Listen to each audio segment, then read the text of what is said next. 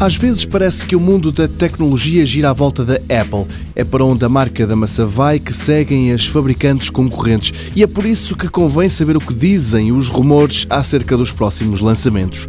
Um dos sites melhor informados acerca da marca fundada por Steve Jobs é o Macworld e foi essa publicação que há uns dias escreveu um artigo dedicado ao tema. O texto começa por antever que em 2019 vai ser lançado o iPhone SE 2 nem todos andam à procura de um telefone gigante e como este equipamento não foi atualizado em 2017 e 2018, talvez o seja em 2019 e logo durante a primavera. Se não o for, acabou. Mais vale esquecer esse sonho.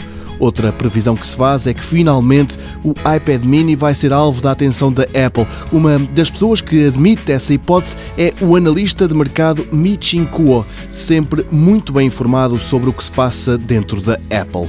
Ainda na primavera de 2019 deve ser lançado o serviço de streaming, um concorrente a plataformas como a Netflix, que até poderá vir a ser gratuito para quem tem alguns equipamentos fabricados pela empresa californiana.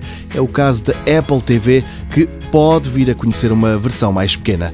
2019 deverá ser também o ano do AirPower, um equipamento que vai poder carregar a bateria de iPhones, iPads e relógios compatíveis, tudo sem fios.